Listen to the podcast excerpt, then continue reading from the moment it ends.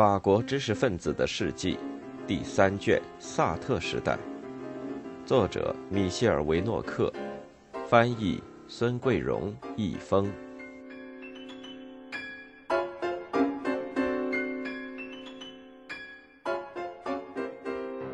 八，克拉夫琴科破碎的革命玻璃。正当铁托的分裂和人民民主国家进行审判的时候。各国还得面对那些有关苏联负面事件的曝光。克拉夫琴科诉讼案是第一次在司法领域对这个问题引起的反响。一九四九年一月二十四日，塞纳河轻罪法庭开始审理维克多·安德烈耶维奇·克拉夫琴科状告法兰西文学杂志诽谤罪案件。原告在一九四四年初随苏联采购团赴华盛顿期间。要求在美国避难，此后写了一本书，于1946年在美国出版，第二年被译成法文。书中披露他在苏联的亲身经历。法兰西文学多次强烈抨击这本书及其作者。安德烈·维尔姆塞1948年4月15日这样写道：“克拉夫琴科是个木偶，系在他身上的粗绳子是美国制造的。”是的。克拉夫琴科只是一种过时游戏中的棋子。当年，这些写了大量蹩脚文章的作者来自德国，如今他们是从美国进口。让希特勒或杜鲁门给他们灵感吧。不过，只要有克拉夫琴科之流的人存在，就会有自由的人出来反驳。克拉夫琴科专程从美国来到挤得满满的法院第十七庭，用俄语进行申诉。代表他起诉的是乔治·伊扎尔，助手是乔治·埃斯曼。若埃·诺尔曼为法兰西文学杂志辩护，还有莱奥·马塔拉索、米歇尔·布鲁基耶和安德烈·布鲁梅尔。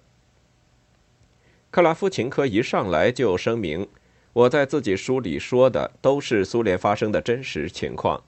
我知道有人指责我进行了夸张，你们看看我的论据和资料。”然后再做出判断，你们会判断出我们当中谁是正确的，谁是有罪的，是我和我的书，还是目前在指控我的那些人？在整整两个月的时间里，双方通过证人、律师和翻译进行对峙。大厅里挤满旁听的人，听众情绪专注，随时都会流露自己的感情。一九四九年一月二十四日。克洛德·莫尔冈用法兰西文学的历史回答了克拉夫琴科的指控。雅克·德库尔抵抗运动杂志固定合作者的名单，分别属于民主阵营的各种不同观点。杂志现任总编皮埃尔戴的集中营关押者身份。而后他又补充道：“作为一个文学周刊，法兰西文学捍卫文学的纯洁性。”他同这种使法国读者丧失斗志的懦弱、绝望和象征着人类堕落的文学进行斗争。他捍卫法兰西思想，同《读者文摘》《知心话》等美国出版物的大量入侵进行斗争。大部分美国儿童刊物和几乎所有的电影杂志都在我们这里进行一种无耻的倾销，破坏法国杂志，并通过成千上万的发行量和庞大的广告进行宣传。这是一种远比希特勒的粗制滥造更加巧妙的宣传，同时也在使用很多希特勒用过的话题。安德烈斯·蒂尔努力在自己的小说里进行宣传，强调美帝国主义跟纳粹主义之间的相像。他重新使用“抵抗主义者”“合作分子”“占领”等十分恰当的字眼，他们影射揭露希特勒德国跟杜鲁门的美国之间的一种延续关系。这两个强国不都是反对苏联的吗？抵抗主义者应当像莫尔刚所说的那样，继续为法兰西的独立而战斗。安德烈·维尔姆塞的文章没有那么多的激情，却充满了讥讽。他把我选择了自由说成是剧，里面没有任何新的东西，因为反苏维埃小说早在1917年就开始出现。我还记得。早晨里谈到一匹赛马，布尔什维克出于平等的狂热，在基辅拦住一匹有罪的赛马。我引用原文：因为他赢得了好几次比赛，人们就开枪把他打死。他一心想取悦听众，又补充说：“现在人们最喜欢反苏主题之一就是自由问题，也就是说，每一个苏联公民都是邻居的囚徒，并且唱着这么个调门我揪住你的胡子，你揪住我的胡子。”维尔姆塞用一个不大像格言的格言结束了他那被伊扎尔律师称为“蒙马特歌谣式的结束语：“谁反对苏联，谁就是反对法国。”被告一方的头几个证人主要是想证明克拉夫琴科是爱国事业和反法西斯事业的叛徒，他并不是他署名的那本书的作者。在这个问题上，他们赢得了分数。为了写这本书，克拉夫琴科得到对苏联了如指掌的美国《信使》杂志社长尤金·莱昂斯的帮助。后者晚些时候承认是他用英文撰写的《我选择了自由》，但完全忠于原作者列举的事实。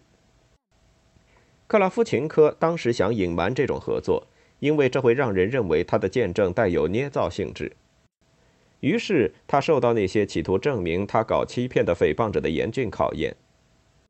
大家看到一个相当可笑的场面：维尔姆塞非让克拉夫琴科讲述原告在书里引用《玩偶之家》的结局不可。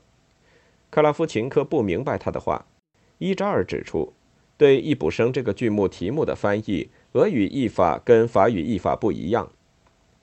作者不知是忘记了这段由莱昂斯加进去的内容，还是拒绝这种在细节问题上的纠缠。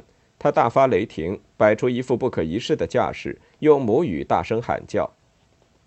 一个作家执笔写下这部作品，这丝毫不能影响他见证的真实性。但是被告一方不想让自己的制度被打开任何缺口。听证会在继续。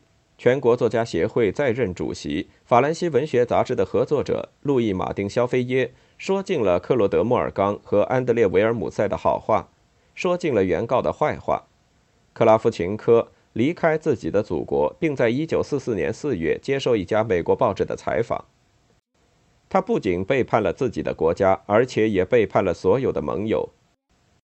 皮埃尔·库尔塔德认为，这本书只有一小部分是克拉夫琴科写的，而大部分内容都是美国式的小说，充满人的印记和人的利害因素。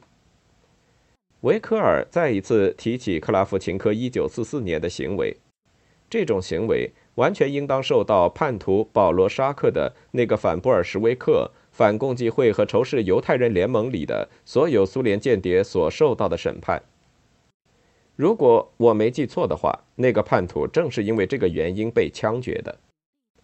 让巴比以历史学家的身份指出，克拉夫琴科的书不是俄国人写的。那完全是由美国人炮制的一种特殊类型的文学，充满了美国情趣。他认为有必要补充说明，这本书不仅是个恶作剧，不仅趣味低级，不仅是一本普通的反苏书，它还有明确的政治目的。这个目的就是为反苏战争做准备。解放报社长、进步党议员艾马纽埃尔·达斯蒂耶·德拉维日里说：“如果在他。”达斯蒂耶任戴高乐将军临时政府内政部特派员期间，克拉夫琴科先生在阿尔及尔，并且在当地，在一九四四年四月接受《纽约时报》的采访的话，那么他就会因从事对敌人有利的宣传而下令逮捕他。达斯蒂耶也认为这本书是在号召对苏联发动战争。在诉讼的第二阶段。原告请来一些因战祸从德国来到西方的俄罗斯人和乌克兰人出庭作证。这些人里面有农民、工人、工程师、职员，还有一个女图书馆馆员。他们讲述了二十世纪三十年代的一系列运动。两个翻译，原告的翻译和被告的翻译，为具体词语的译法争吵不休。伊扎尔律师跟诺尔曼律师和马塔拉索律师争论着。诺尔曼为他们辩护，纳粹的宣传还在继续。他们请来几位骁勇的代表：斯大林勋章获得者鲁登科将军和瓦西连科议员，还特别请来一些法国证人。二月十五日，拉卡纳尔中学高师文科预备班历史教师、原高师毕业生，我知道什么？从书中多次再版的苏联历史的作者让·布吕阿出庭作证。别人介绍他的时候称他是专家，尽管他不懂俄语。克拉夫琴科的书令人难以置信，矛盾百出，与事实不符。谈到农村集体化时，布吕阿引用历史学家奥拉尔说过的关于泰纳的当代法兰西的起源的一段话。他说：“泰纳为了消遣，统计了一下大革命期间所有被砸碎的玻璃数目，但是统计被砸碎的玻璃数目并不能总结一次革命的历史。”二月二十二日，轮到罗歇·加罗迪出庭作证，他总结道：“人们似乎想把一个非常微不足道的人物的传记故事变成一部带插图的反共主义和反苏联的百科全书。”这一切都是为了准备一场反对苏联的十字军远征。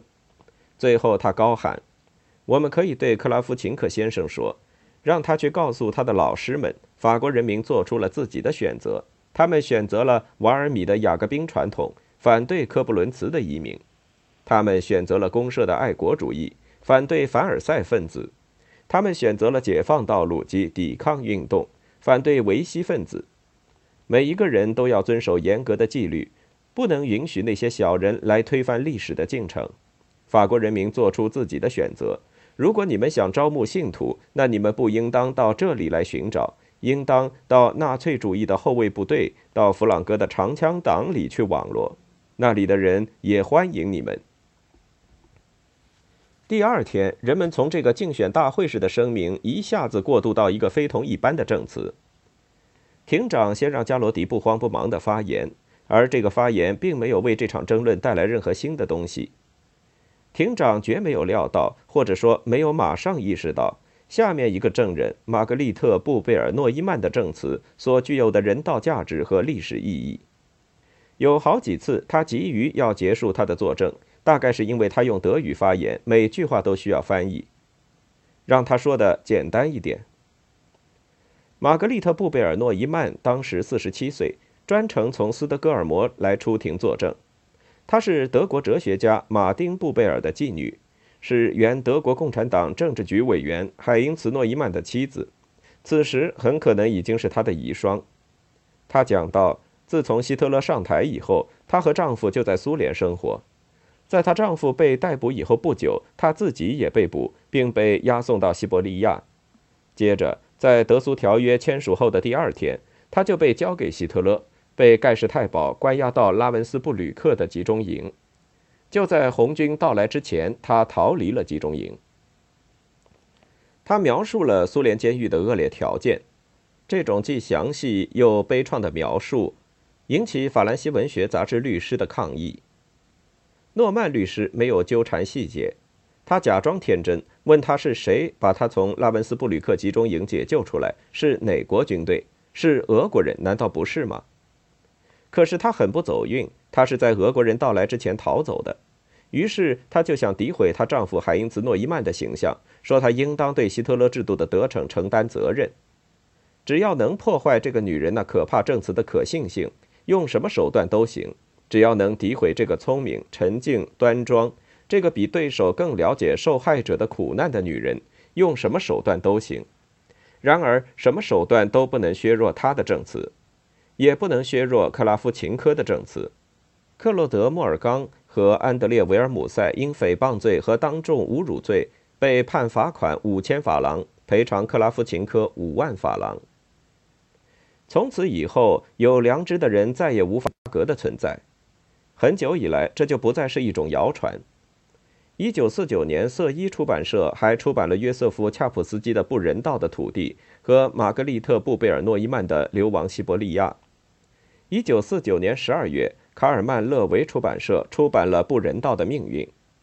作者儒勒·玛格丽娜是在苏联避难的波兰犹太人。一九四零至四五年间，被先后关押在卡累利阿芬兰共和国和阿尔汉格尔斯克省的八个集中营。他的书早在索尔仁尼琴的《古拉格群岛》之前，就具体的描写了在集中营里的生活。他是这样概述自己的见证的。在这些集中营里，无辜的人死去，良知受到践踏，人们学会说谎，学会像机器人似的顺从，人沦为牲畜。这种罪恶是在远离世界目光的地方，在绝对孤立的地方长久存在的。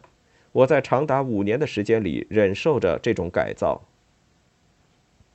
在这些书出版以后，大卫·鲁塞1949年11月12日在《费加罗文学》上向所有曾被关押在纳粹集中营里的人及其组织发出呼吁，希望组成一个调查委员会，要求苏联政府公开研究其集体劳动营的情况。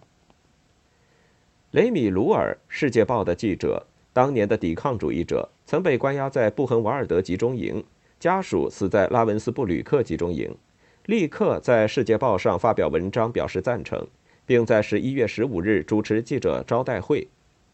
一些当年被关押在集中营里的人，在十九日的《费加罗文学》上表示响应鲁塞的号召，其中有路易·马丁·肖菲耶和让·凯罗尔，还有抵抗运动流放犯关押犯全国联盟和西班牙政治流放犯关押犯联盟。弗朗西斯科恩在十一月十二日的《人道报》上。发表了题为《反苏分子的苦役》的文章。十七日，法兰西文学上刊登了皮埃尔·戴的文章，题目是《毛特豪森集中营登记号五九八零七的皮埃尔·戴回答大卫·鲁塞》。戴特别谴责鲁塞犯了伪造文书罪。按照这个说法，人们可以根据一个简单的行政决定就把一个人送进集中营，从而产生了一系列的伪造罪。那些个人的陈述都是按照纳粹集中营的情况编造出来的证词。于是，鲁塞要求他的律师热拉尔·罗森塔尔和泰奥贝尔纳状告法兰西文学克洛德·莫尔冈和文章作者皮埃尔·戴诽谤罪。鉴于被告没能拿出证据，一年以后，大卫·鲁塞诉讼法兰西文学案于1950年11月25日在塞纳河法庭开庭审理。这一次，被告和他们的律师竭力想避免辩论，特别是千方百计地阻止原告证人出庭作证。但是，法国报刊和国际报刊却使这些证人的声音四处回响。诉讼开始了，被告和他们的律师进行了阻挠。他们成功的彻底打断了约瑟夫·恰普斯基的证词。这位当年安德尔斯将军部队的成员不顾被告的愤怒，坚持说卡廷屠杀案是俄国人干的。十二月十五日，法庭宣布驱逐克洛德·莫尔冈，因为他在康佩西诺作证时的表现令人不能容忍。后者的证词对被告来说也确实是一次沉重的打击。跟克拉夫琴科诉讼案一样，法兰西文学被判诽谤罪。克洛德·勒孔特（人称克洛德·莫尔刚）被判罚款两万法郎，皮埃尔·代罚款一万五千法郎。此外，他们两人还要共同向大卫·鲁塞支付损害赔偿费十万法郎。大卫·鲁塞的号召并非没有结果。一九五零年一月二十四日，集中营制度法国调查委员会成立，并很快在巴黎多努街设立了办事处，发表新闻简报，还在一九五六至五九年间出版季刊《土星》。后来又在布鲁塞尔成立了一个国际委员会。法方代表是当年拉文斯布吕克集中营的关押者日耳曼纳蒂里翁。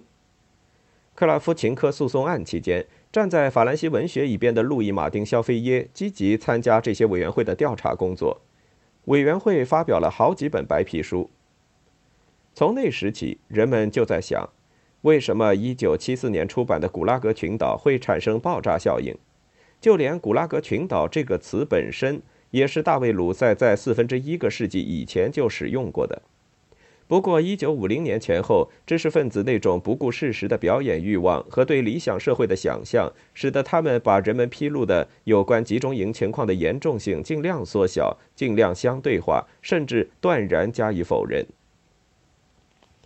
精神杂志社的尴尬是十分明显的，他们很少谈论1949至50年间的多次诉讼。维克多·塞尔日和艾玛纽埃尔·穆尼耶之间的通信，不仅表明了两个朋友之间的分歧，而且还表明了穆尼耶那有意识的盲目性。塞尔日的遭遇使自己最有发言权，他指责穆尼耶对当今的苏联的那种好心的理解。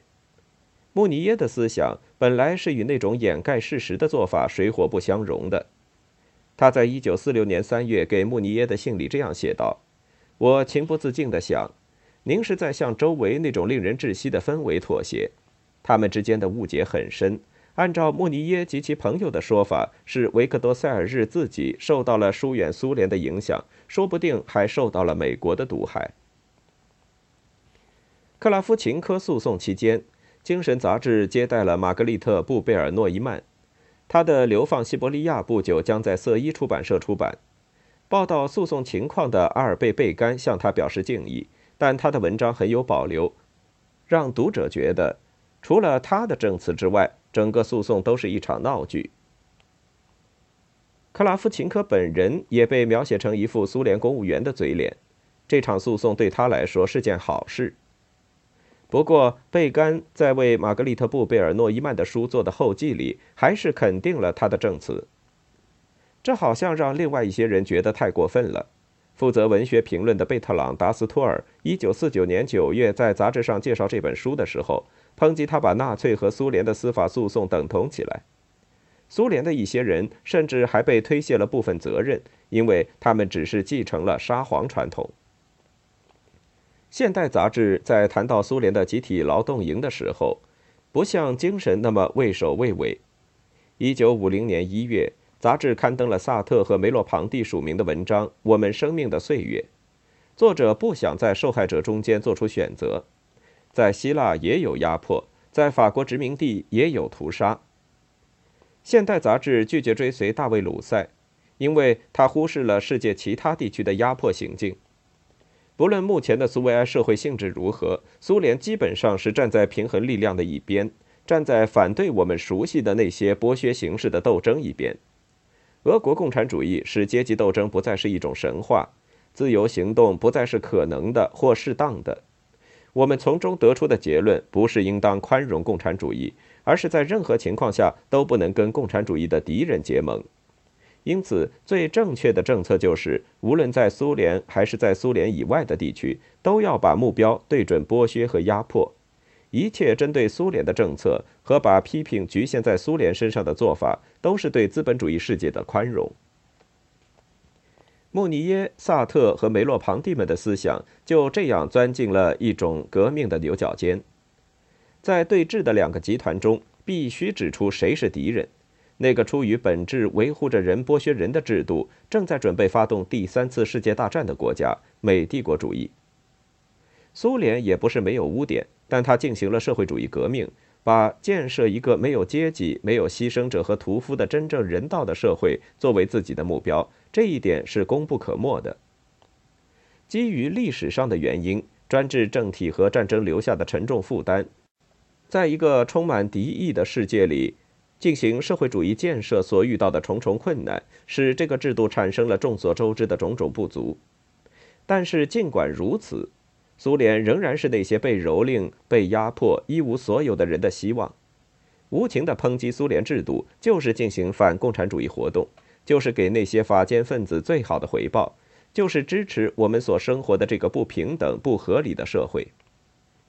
穆尼耶就这样说过：“反共产主义是致命的。